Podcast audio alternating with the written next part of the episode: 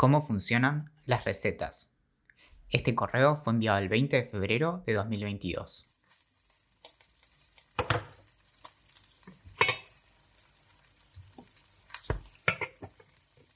La biblioteca de mi casa probablemente no fuera enorme, pero siempre se sintió así. Quizá lo más interesante que traía mi papá de sus viajes fueran libros, aunque ciertamente frente a un par de disfraces de Power Rangers en su momento yo no lo viviera así y por algún motivo entre el botín siempre había libros de cocina. Esos con tapas generalmente coloridas, decoradas con fotos de platos que por estos lares podían pasar por exóticos aunque solo fueran un almuerzo cualquiera en su lugar de origen.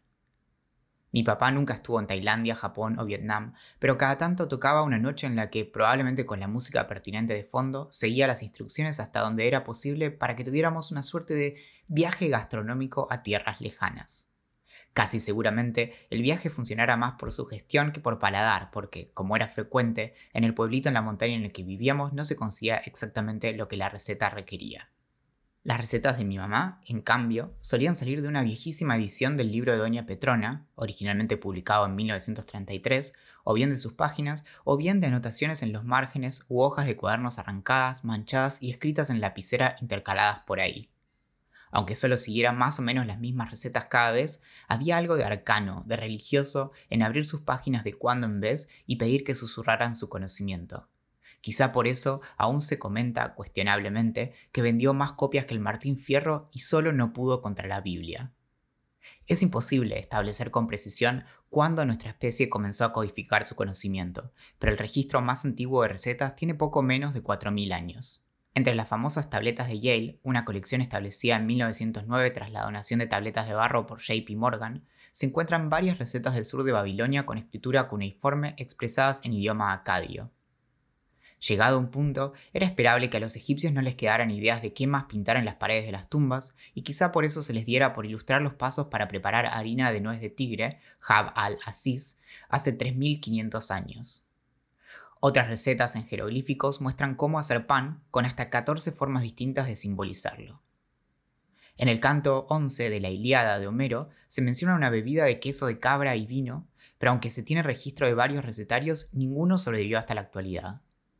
El fragmento más antiguo conservado de un recetario en sentido estricto es del cocinero siciliano Miteco, del siglo V antes de la era común, citado por Ateneo, en el que describe cómo preparar un pescado.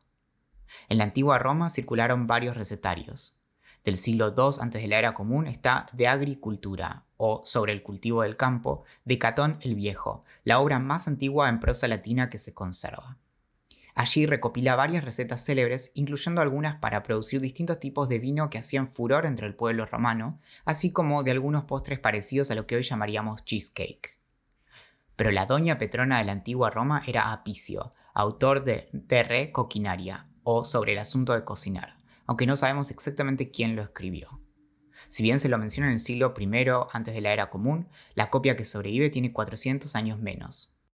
Tímidamente, allí aparecen las primeras recetas con instrucciones en pasos bien ordenados y su lectura es disfrutable incluso en la actualidad. Notablemente, Don Apicio no solo ofrece recetas, sino también diversos consejos para aprovechar las sobras y para preparar platos similares con complejidad y costos diferentes. Del mundo islámico sobreviven dos recetarios con el mismo nombre, Kitab Baal Abaj, o el libro de los platos, de dos autores diferentes del siglo X y XIII, con cientos de recetas, muchas de las cuales aún se preparan. Lo que todas estas colecciones de recetas tienen en común son sus escuetas instrucciones. El hecho de que no contemos con muchos más ejemplos no significa que no hubiera un amplísimo catálogo de platos, sino que el conocimiento para realizarlos no se transmitía principalmente de forma escrita, sino de forma oral y por imitación. No por casualidad, los primeros recetarios modernos del siglo XIV y XV fueron encargados por reyes, como el rey Ricardo II de Inglaterra, que encargaron su codificación para preservar los lujosos gustos de la aristocracia. Esta peculiar evolución es a lo que dedica sus páginas The Language of Food de 2014 del lingüista Daniel Shuravsky. Allí nos recuerda que las recetas codificadas generalmente eran aquellas de los reyes y de quienes pudieran pagarse lujos culinarios. Sus instrucciones se dirigían a quienes les cocinaban y no al público general, que muy probablemente tampoco las pudiera leer. Hasta hace no mucho tiempo, las personas que cocinan aprendían a hacerlo por imitación. De generación en generación, aquello que eventualmente se terminaría digiriendo se aprendía en las cocinas y es por eso que gran parte de estas recetas funcionaban en realidad más bien como ayuda a memoria. Antes de que los libros de cocina llenaran bibliotecas, la cocina se aprendía por observación e imitación. Estar en una cocina el suficiente tiempo proporcionaba la educación necesaria acerca de cómo manejar el fuego, un horno y cómo preparar alimentos para alimentar a una familia. Las personas que sabían cocinar no necesitaban que se les recordaran instrucciones precisas, sino apenas los ingredientes. En el recetario en castellano más antiguo conservado, de aproximadamente 1740, María Rosa Calvillo de Teruel, una mujer de Andalucía, deja sobrados comentarios del estilo escritos de puño y letra. Cómo guisa a los pájaros la tía Filipa, modo de hacer la salchicha como doña Joaquina, o modo de hacer el pastel de Mariquita. Al aparecer la imprenta y ampliarse la alfabetización, la incipiente industria editorial comenzó a diferenciar entre sus publicaciones su público objetivo, muchas veces indicando si eran para pobres o ricos. La primera, y creo que única receta que me traje al migrar a Buenos Aires fue la de crumble de manzana de mi abuela Nelly. Luego de anotarla, casi inmediatamente, me sonreí señalando que no se trataba de nada más que de un algoritmo, uno de los conceptos que dominaría mis aventuras intelectuales de ahí en más. Estaba terriblemente equivocado. Un algoritmo es una lista de pasos que por definición debe excluir cualquier forma de creatividad. Los pasos deben seguirse lógicamente y no deben presuponer nada para poder ser ejecutados. Una receta no es, por lo tanto, un algoritmo. Una receta es más bien un relato, con sus momentos, tensiones e incluso su propia historia. Una receta nos conecta con una tradición y una cultura sutilmente embebida entre sus ingredientes y pasos. Como la improvisación en el jazz, antes que una lista cerrada de ingredientes e instrucciones, una receta puede ser una invitación a la aventura, especialmente si incluye picantes, y una mera sugerencia de hacia dónde dejarnos llevar por el ritmo de las ollas, sartenes y cacerolas. La historia de la receta norteamericana, por ejemplo, quedó marcada por el abandono de la esclavitud.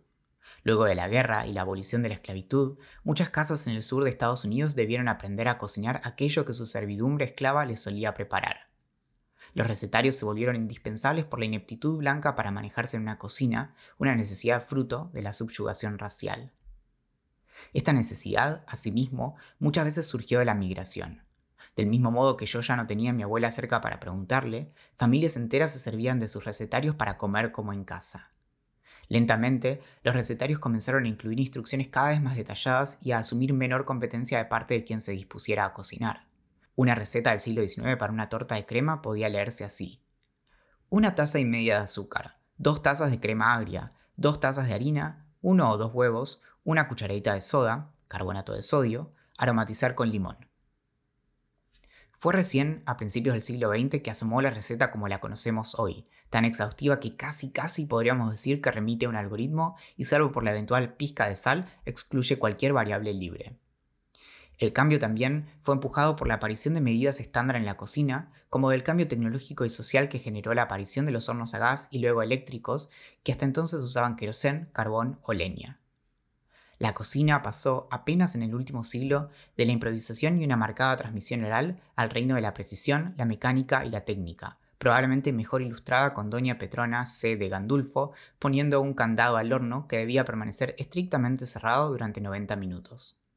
Si bien la palabra gastronomía, del griego gastro, estómago y nomos, norma o regla, remite a lo reglamentado, rara vez pensamos en la cocina como un asunto legal que debe respetarse a rajatabla. Pero este fue precisamente el sentido en el que la ocupación soviética de la actual República Checa lo tomó. Luego de la ocupación nazi que impuso estrictos racionamientos, la ocupación comunista publicó el infame Precepturi Teplich Pokremu, o recetario para platos calientes, que establecía estrictamente las 845 recetas que podían seguirse, desde platos principales hasta entradas y postres. Quien quisiera cocinar otra cosa debía recibir aprobación del Ministerio de Salud, un engorroso trámite que podía demorar años. Trágicamente, como capital tanto del Sacro Imperio Romano Germánico y durante algunos años del Imperio Habsburgo, la libre circulación de ideas e ingredientes había llegado a establecer a Praga como centro gastronómico, rivalizando incluso con París y Viena. Sus carnes eran mejores que las alemanas, sus gnocchis mejores que los italianos y sus novedosas técnicas superaban a las francesas. En contraste con aquella gloria culinaria, este recetario establecía incluso a quién se le recomendaba cada plato según su trabajo y cada bocado se calculaba en términos productivos. Es cierto que por el control de precios todo el mundo podía comer afuera, pero dada la estandarización, no importaba dónde alguien se sentara a comer, que su experiencia sería idéntica. Sin acceso a ingredientes, la riqueza culinaria checa se extinguió prácticamente hasta el siglo XXI. Y hablando de los Habsburgo, la actual Eslovenia durante casi 600 años estuvo bajo su reinado. El idioma esloveno, al centro de su identidad, estuvo cerca de desaparecer tras la progresiva ocupación del idioma alemán como la lengua ilustrada. La lengua común eslovena apenas se había quedado relegada al populacho. Fue el poeta Valentín Bodnik quien en el siglo XVIII se propuso recuperar a la lengua eslovena del olvido en una serie de incansables ejercicios intelectuales. Uno de ellos, especialmente notable, fue el de publicar su Kuharske Bukwe, o recetario, que incluía 300 recetas traducidas del alemán, incorporando palabras eslovenas y, cada tanto, inventando las que no existieran. Si bien no incluía recetas eslovenas, esto más que un descuido fue una decisión estratégica. Quería mostrar que su lengua era capaz de expresar lo mismo que cualquier otra. Naturalmente, y como sucedía con todo recetario anterior, su contenido no era de mucha utilidad para el pueblo esloveno, mayormente pobre y analfabeto. Aunque no siempre las recetas son escritas por poetas, algo puede decirse también del placer de leer recetas incluso si nunca las vamos a cocinar. Como nos señala B. Wilson, autora de Consider the Fork de 2012, existe una eterna tradición literaria de platos imaginarios. Escribir sobre comida es quizá la única forma aceptable de hablar con la boca llena. Escribir sobre comida es, de hecho, bastante difícil sin repetirnos. Escribir incesantemente sobre comida es como escribir pornografía. ¿Cuántos adjetivos podemos usar antes de empezar a repetirnos? se preguntaba alguna vez Anthony Bourdain. Pero es nuestra capacidad imaginativa la que nos permite leer recetas sin estar en la cocina y la que nos lleva como una caricatura flotando hacia aromas que quizá nunca conozcamos. Probablemente no exista ejemplo más extremo de este peculiar ejercicio cognitivo que la lectura de aquel raro libro de recetas surrealistas de Salvador Dalí, olvidado por 40 años, en el que se describen delicias como empanadas de rama y toffee de pino. Es quizá por ello que los cuentos infantiles, desde Hansel y Gretel hasta Harry Potter, incluyen tantas descripciones de dulces. Es esta imaginación, tan poderosa para conectarnos, la que corre peligro cuando reducimos una receta a aquello que puede seguir un autómata. Sin ir más lejos, una revisión de las ediciones de Doña Petrona nos permite ver cómo en su centenar de versiones su propia identidad, primero de ascendencia europea y luego con el reconocimiento de su ascendencia santiagueña, fue acompañando el compás de la construcción de la identidad argentina. En Creating a Common Table in 20th Century Argentina, de 2013, la historiadora Rebecca Pike repasa obsesivamente la historia de Doña Petrona y pone en evidencia cómo sus recetas implícitamente construían una Argentina blanca al enfatizar la europeidad de su cocina y minimizar, en parte al no nombrarlas, las contribuciones indígenas y africanas. La tradición a la que Petrona se sumaba con su libro, que nunca contó con un editor ni editorial, era la del recetario moderno inaugurado seis siglos antes. Estos libros atendían las grandes responsabilidades de las damas, que debían dirigir no solo la cocina, sino también la producción de insumos domésticos, la conservación de vinos, el teñido de textiles y la gestión de medicamentos para toda la casa, incluyendo sus sirvientes. En una peculiar travesía etimológica, es en el sentido en el que los recetarios modernos dictaban instrucciones para buenos modales y consejos prácticos para la actividad doméstica que la palabra economía les quedó asociada. Economía es tomada directamente del latín o economía, que a su vez viene del griego o economía, dirección y administración de una casa.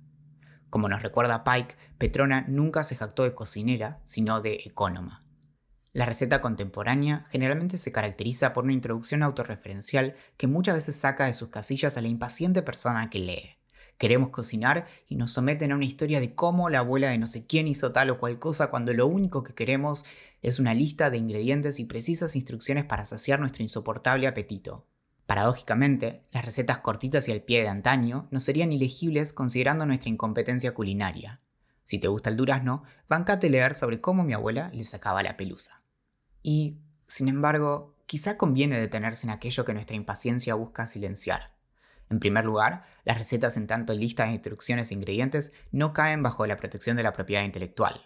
Agregar un relato hace que al menos esa parte, solo quizá obviable, no pueda ser replicada. Incluso si la originalidad en la cocina supone un acalorado debate, copiar una receta sin dar crédito es un asunto más bien ético que legal. A fin de cuentas, la cocina y la comida se presta al compartir en todas sus formas y sabores. Los primeros recetarios norteamericanos copiaban de sus contrapartes británicas y durante siglos muchas recetas afroamericanas fueron apropiadas por recetarios que soslayaban su origen.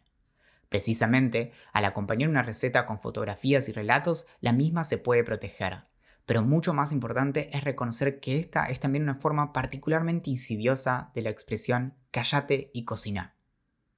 Como nos recuerda la escritora Deb Perelman, la vasta mayoría de las recetas ampliamente disponibles en Internet fueron escritas por mujeres y puestas a disposición de forma gratuita.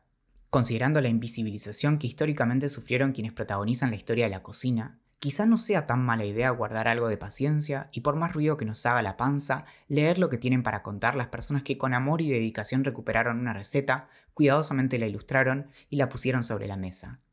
No metamos abogados en el medio. En la mayoría de los casos alcanza con reconocer que la originalidad está sobrevalorada y que dar crédito es una manera especialmente hermosa de dar gracias. Nada sale de la nada, y ese parece ser el caso también de las recetas, que insospechadamente codifican también las historias de las personas que vinieron antes.